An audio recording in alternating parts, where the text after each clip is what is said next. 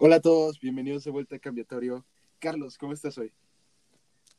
Pues muy tranquilo, aunque... Pues, ¿Cómo estás? Mm, Muy, muy impresionado. Ha sido una mañana muy peculiar por el tema del huracán. Ah, sí. Sí, acá se me cayó un árbol y van, van a llamar a protección civil. O sea, eh, hoy es todo un día. No manches. ¿Era un huracán? Yo ni sabía.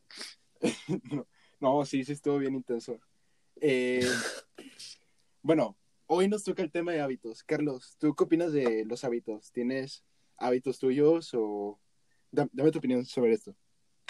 Bueno, primero que nada, eh, yo considero los hábitos como las bases en el desarrollo personal. Eh, a ti te, se te hacía muy importante el tema anterior y a mí se me hace que este es el tema que más me emociona, eh, porque con ellos podemos cumplir nuestras metas más ambiciosas, ya que las metas no se cumplen de un día para otro, sino que son un proceso en el que día a día te acercas más a ellas.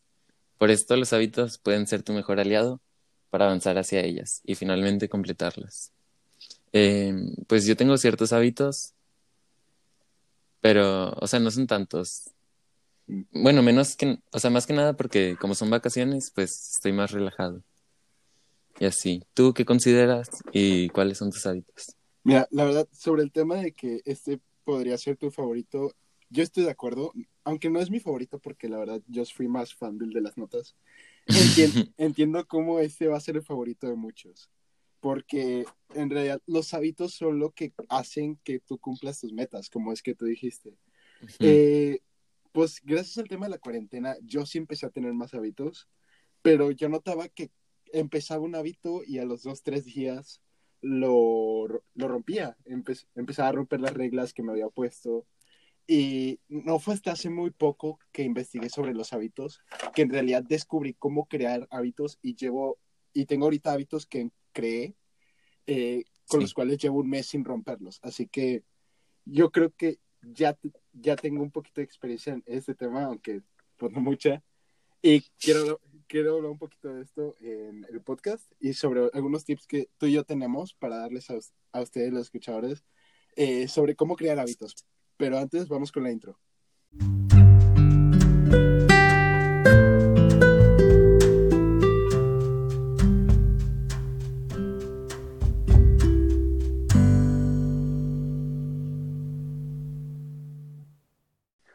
Bienvenidos de vuelta al cambiatorio. Carlos, estábamos hablando sobre algunas cosas antes de volver al aire. Eh, ¿quieres comentarle eh, lo que me estabas diciendo? Sí, eh, bueno, ya que hablamos de la utilidad de los hábitos, de, o sea, el propósito y qué tan fundamentales son en el desarrollo personal, queremos eh, decir, o sea, qué hace que bueno, en mi opinión y según lo que he escuchado de otras fuentes, qué es lo que hace que formemos un hábito. Eh, empezando por que el cerebro, al cerebro le gusta la rutina, le gusta hacer lo mismo del día anterior. Entonces, por eso es tan difícil completar, o sea, hacer un hábito. O como irte a dormir temprano. O sea, tú sueles dormirte a la una de la mañana y tu cerebro está muy acostumbrado a que te duermas a la una de la mañana. Si al siguiente día te quieres dormir a las 10 de la a las 10 de las a- ah, a las 10 de la noche, eh, se te va a hacer muy difícil. Pero si al siguiente día lo vuelves a intentar, va a ser un poco más fácil. Y así cada día te vas a ir acercando. Entonces, ¿cuánto tiempo tienes que estar rompiendo tu rutina para que, para que se te quede grabado?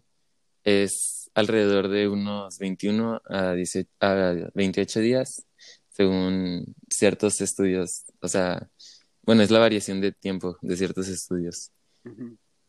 Pero esto es bueno, o sea, que sea tan difícil crear un hábito es muy bueno porque también, así como es difícil crearlo, una vez que ya lo tienes bien reforzado, es, es más difícil romperlo también. Entonces, o sea, es una arma de doble filo. Eh, es muy importante saber que, o sea, si tú llevas tres días seguidos haciéndolo y al cuarto fallas, rompiste la rutina, tu cerebro no se va a acostumbrar, tienes que volver a empezar. Pero esto no te debe desmotivar, solo tienes que iniciar con más ganas. Eh, Y bueno, Adrián nos va a compartir unos conceptos que nos ayudarán a entender por qué funcionan estos métodos. Más adelante hablaremos de ellos. Eh, nomás, antes de empezar con esto, nomás quiero dejar algo muy en claro. Eh, tienes que empezar de nuevo a los tres o a los cuatro días. No significa que no puedas tener ciertas excepciones más adelante. ¿Ok? Porque te voy a dar un ejemplo un poquito más claro. Eh, yo ahorita estoy entrenando porque en diciembre voy a tener mi examen de cinta negra de taekwondo y la, el examen físico es correr 3 kilómetros en 12 minutos. Y ahorita ya estoy empezando a correr, pero hace unos días me rompí, el, me torcí el tobillo y tuve que estar dos, tres días sin entrenar. Y, pero es, esto no significa que iba a dejar de entrenar porque fallé, sino que me tenía que dar un momento de descanso por salud o por bienestar y por, el, por prevención, hace que no se me haga peor el tobillo, para poder seguir entrenando más fuerte. Y con esto quiero empezar con uno de los primeros puntos. Si lo que hubiera yo empezado de correr lo hubiera hecho puramente por motivación, no habría logrado nada. Porque siendo honesto, la motivación es algo muy temporal. Eh, un ejemplo de esto es todos en Año Nuevo tenemos como 50 metas que queremos lograr. Quiero bajar 50 kilos, quiero leer 50 libros, o sea, al menos yo así soy. Soy de que muy, muy ambicioso, pero siendo honesto, casi nunca cumplo nada en, Año Nuevo. Y esto es porque yo me basaba puramente en motivación. Eh, algo que yo le recomendaría para hacer, para hacer esto diferente es que esa motivación del principio no la uses al principio para hacer los cambios. Por ejemplo, si quieres hacer eh, más ejercicio o si quieres bajar de peso, no use esa motivación para hacer ejercicio, sino usa esa motivación para crear estrategias en las cuales se te haga más fácil el empezar el hábito cuando ya no tienes esa motivación o el empezar el hábito como en mi caso cuando lo tienes que dejar por un tiempo. Eh, Carlos, ¿hay algo que quieras comentar acerca de lo que dije? Eh, no, pues se me hace muy acertado todo, es muy real. O sea, todos siempre tenemos o sea, ¿quién no tiene ganas de bajar de peso o tener cuadritos o así? O sea, pues todos queremos, ¿no? Pero hay una gran diferencia entre hacerlo y, o sea, entre quererlo y hacerlo. Entonces, sí, la motivación dura muy poco. Máximo te doy cinco días y después ya no. Sí, y de hecho, ahorita que sacas el tema también de bajar de peso, por ejemplo, las personas que yo veo que bajan de peso, lo que veo que hacen es que los domingos se hacen las comidas de todos los días y luego mm. durante la semana es lo único que comen. ¿Por qué? Porque la motivación se va a ir deteriorando durante la semana. Y si no tienes algo que fácilmente puedes agarrar, se, te va a hacer más fácil simplemente agarrar unas papas o agarrar unos chocolates. Y pues con eso ya rompiste el hábito. Eh, con, con, esto quiero eh, contar los cuatro factores que yo, que yo descubrí eh, para crear un hábito. Estos no son míos, estos son de un libro llamado Atomic Habits, que la verdad lo recomiendo demasiado. Y neta, yo sí les recomiendo que lo lean si es que les interesó el, el tema de este podcast, porque da muchos más detalles sobre lo que al menos yo voy a estar hablando.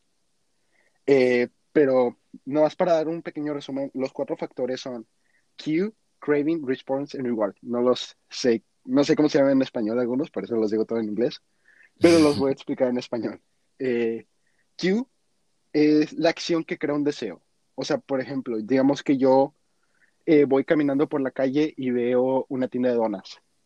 Craving es el deseo que lleva una acción. Yo quiero una dona y por eso voy eh, a la tienda de donas. Lo response es la acción que lleva la recompensa. Yo compro la dona, yo como la dona y eso me, me hace sentir bien y el reward es la recompensa que lleva a relacionar.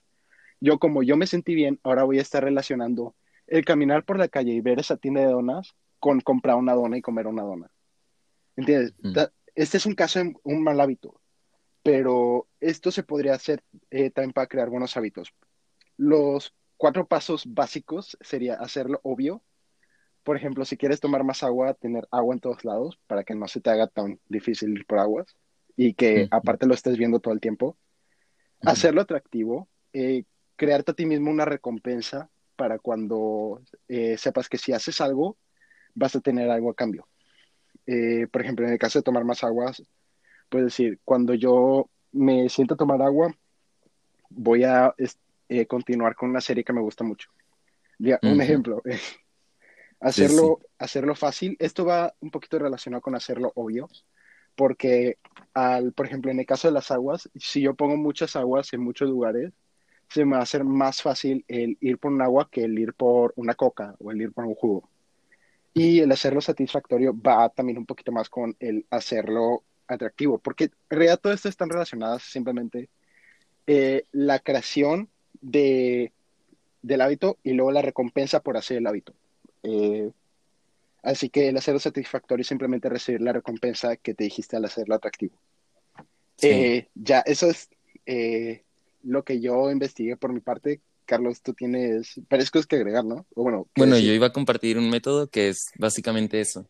Eh, se llama, bueno, se llama técnicamente trabajo recompensa. O sea, el trabajo es como el hábito que quieres desarrollar y la recompensa es lo que te motiva a terminar ese hábito. O sea, o sea, como, diga, o sea, digamos el ejemplo del agua. Eh, yo quiero tomar agua, entonces cuando me tomo un vaso de agua, puedo ir a jugar o como tú dijiste, puedo ir a ver la tele o así. Pero digamos que una recompensa no válida en ese aspecto sería, quiero, quiero tomar pura agua y mi recompensa es tomarme una coca. Pues como que no, no tiene relación, o sea, no es bueno, no es una buena práctica. Y lo otro es que la recompensa no debe ser para siempre. O sea, no te puedes recompensar toda la vida por crear el hábito. Bueno, después de que ya tengas el hábito bien formado, realmente no vas a necesitar la recompensa. Entonces, yo lo que yo pienso es que una vez que ya lo tienes desarrollado, o sea, que pasaste los 21 a 28 días consecutivos tomando agua, entonces retires la recompensa, ya que, o sea, tu cerebro ya está acostumbrado. Entonces, aunque no tengas tu recompensa, el cerebro siente que ya hizo algo bien. Eh, y así. Eh, sí, de hecho, complementando un poquito lo que estás diciendo, eh, el hecho de quitar la recompensa, hay de dos caminos, ¿ok? Uno puedes quitar la recompensa y simplemente seguir con el hábito, o hacer la recompensa mayor, pero hacer la dificultad mayor. Quitando el ejemplo del agua y en un ejemplo más mm. concreto, por ejemplo, quiero, por ejemplo, en mi caso, quiero estar corriendo eh, todos los días durante 20 minutos. Eh, digamos, ya llego a los 30 días de hacer esto. Eh, tengo dos opciones. Uno, quitar el... bueno, la recompensa podría ser durante... Mientras corro puedo ver YouTube o puedo ver Netflix. Puedo decir, uno, quito Netflix y sigo corriendo lo, el mismo tiempo a la misma velocidad todos los días. O puedo decir, ahora puedo ver más tiempo YouTube o más tiempo en Netflix, pero ahora tengo que correr a una velocidad mayor. O ahora eh, tengo que eh, correr por más tiempo. ¿Entiendes? Hay esos, bueno, perdón, me explico. Hay, hay de esos dos caminos. Sí, o sea, puedes eh, optar por ambos. Ajá. Bueno, yo en eso pienso que tal vez, o sea, no necesitas incrementar la recompensa, sino ya que tienes el hábito, o sea, con la misma recompensa, pero haces que el hábito sea más o sea, algo más impactante. Y así, o sea, es lo que yo agregaría a eso nada más. Sí, es, es, simplemente cómo se te acomoda a ti, a la persona, porque si sientes que el hacerlo más eh, por la misma recompensa te desmotiva, puedes subir la recompensa, o si sientes que está bien y que puedes subirle eh, al hábito sin subirle la recompensa, puedes seguir así, e incluso eso te podría ayudar a poco a poco ir quitando la recompensa y hacer solamente el hábito.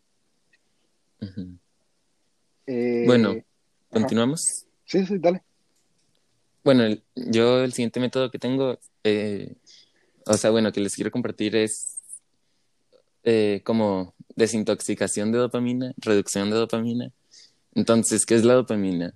La dopamina es un neurotransmisor con muchas funciones, pero nosotros nos concentraremos en que es la encargada de hacer que disfrutemos realizar cualquier cosa que nos guste. O sea, igual que en el de, en el de la recompensa, cuando obtenemos nuestra recompensa, se libera cierta dopamina y hace que, o sea, que disfrutemos de haber hecho el hábito. Entonces, o sea, hacemos nuestro hábito tenemos nuestra recompensa, liberamos dopamina y eso hace que nos, nos esté motivando constantemente. Eh, pero eso, eso hace que se nos compliquen ciertas cosas, porque normalmente estamos expuestos a muchos, o sea, niveles de dopamina muy altos, como, o sea, yo, digamos, juego juegos, entonces jugar juegos me liberan, digamos, es un ejemplo, no es una cantidad exacta, obviamente, eh, cinco de dopamina, ¿sí? Entonces, si yo leyera un libro, solo me va a generar dos de dopamina. ¿Y qué, qué prefiere mi cerebro? Sentir que, o sea, beneficiarse con cinco de dopamina o dos de dopamina. O sea, entre más dopamina, más te hace sentir satisfecho. Entonces mi cerebro va, va a preferir irse por cinco de dopamina porque se va a sentir mejor. Y eso hace que leer un libro se nos haga una tarea más costosa. Entonces la idea de esto es que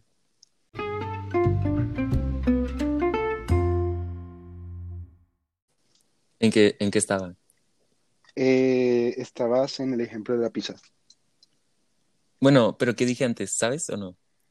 Eh, o sea, estabas hablando sobre qué prefiere tu cerebro, de que eh, una acción que tenga más dopamina o una acción que tenga menos dopamina. Mm, ah, estaba diciendo que estaba comiendo pizza todos los días. Ajá. Ok, pero espera, creo que voy a volver a empezar el ejemplo de la pizza. Va. Eh, ok, va. Una, dos, tres. Bienvenidos de vuelta. Tuvimos unos cuantos problemas técnicos, pero ya volvimos. Eh, Carlos, nos estabas contando sobre la reducción de dopamina y eh, no sé si quieras continuar acerca del tema. Sí, iba a dar un ejemplo de, de sobre esto. O sea, vamos a simbolizar eh, los juegos y la pizza, ¿no? O sea, van a ser como relativos si todos los días estamos constantemente comiendo pizza, pues no vamos a preferir comer una ensalada, porque se nos va a hacer como, o sea, no, no nos va a generar la misma satisfacción. Entonces, la idea de esto es que nosotros vamos a empezar, o sea, un día no vamos a comer nada, digamos. Un ejemplo, porque obviamente no, no vamos a comer, o sea, me refiero a que no vamos a jugar videojuegos así. La idea es que vamos a, meditar o hacer algo más relajante que no libere tanto dopamina para desacostumbrar al cerebro a recibir ese cierto nivel de dopamina. Entonces, o sea, la idea es eso. Rompes el nivel de dopamina para que una cosa que antes no se te hacía que generara suficiente de dopamina, genere más. O sea, bueno, no genere más. Se sienta como si hubiera generado más que antes, ya que lo estás contrastando con el día anterior en el que no, no recibiste casi nada de dopamina. Porque de 0 a 2, pues hay un incremento. En lugar de 5 a 2, ahí no sería un incremento. Esa es la idea. Y esto, bueno, esto, este fue un método que yo utilicé para poder empezar a leer libros, porque eh, se me, o sea, se me hacía como el método más apto para esta, para este hábito ya que, pues por lo que dije, ¿no? Que los videojuegos te generan mucha dopamina y leer libros no tanto. Entonces, un día dije, bueno, hoy no voy a hacer nada. O sea, voy a vivir, voy a estar mi día todo tranquilo, sin jugar nada, intentando evitar todas las cosas que generen dopamina, ¿no? Meditando eh, y así. Bueno, también es importante saber que puede ser que hasta trabajar, o sea, digamos que yo trabajo todos los días y un día digo, bueno, hoy no voy a ver la tele en la noche, pero voy a trabajar. Y puede ser que hasta trabajar nos libere más dopamina que leer libros. Así que yo diría que esto lo hagas en un domingo o un sábado en el que no tengas absolutamente nada que hacer, porque si no podría afectar en los resultados. Y quiero compartir, bueno, voy a compartir un video en la descripción que habla sobre este tema a más detalle. Está mejor explicado, y, pero está en inglés. Eh, y ya, eso es todo. Por mi parte, Adrián, ¿qué piensas sobre esto? Eh, bueno, eh, yo quiero dar, digo, no, es, no investigué sobre la reducción de dopamina, pero sí, tú sabes que he estado viviendo algo muy similar al tema de la reducción de dopamina, lo cual no puedo estar explicando aquí porque eh, planeamos dejar esto muy PG. Eh, pero digamos que yo desde hace mucho tuve una adicción, ¿ok? Era lo quiero llamar un mal hábito. Eh, un vicio. ajá, un vicio. Las, las, personas cercanas a mí van a saber a qué me refiero. Eh, y yo he estado intentando dejarlo por mucho tiempo. Lo que sí he notado, porque ahorita ya llevo un mes sin, bueno, aproximadamente un mes sin ese vicio, es que el, cada vez que yo pienso en hacer eso, me da un burst de energía, o bueno, eh, me da mucha energía en, exceso, la, Cual, la cual de hecho es dopamina, porque la dopamina no solamente, eh, para los que no sepan, es una, el químico de placer, sino también es el químico del deseo, que es como lo que estábamos hablando ahorita del el Q craving, todo eso, digamos que es el químico que causa el craving. Eh, esto causa un, como dije, eh, mucha energía, lo, porque quiere tu cuerpo el que tú vayas a hacer eso, vayas a hacer lo que está tu mente deseando hacer. Pero yo lo que he estado haciendo es que esa energía la estoy usando, por ejemplo, en mi caso, para correr. Porque, siendo honesto, la energía que causa la dopamina yo creo que es una de las energías más fuertes que puede haber. Eh, y te digo, yo no investigué, y estoy diciendo esto por experiencia personal. Eh, y al final quedas tan cansado, bueno, en mi caso yo corro tanto que quedo tan cansado que al final ya me quedo sin deseos de hacer, esa, de hacer ese vicio.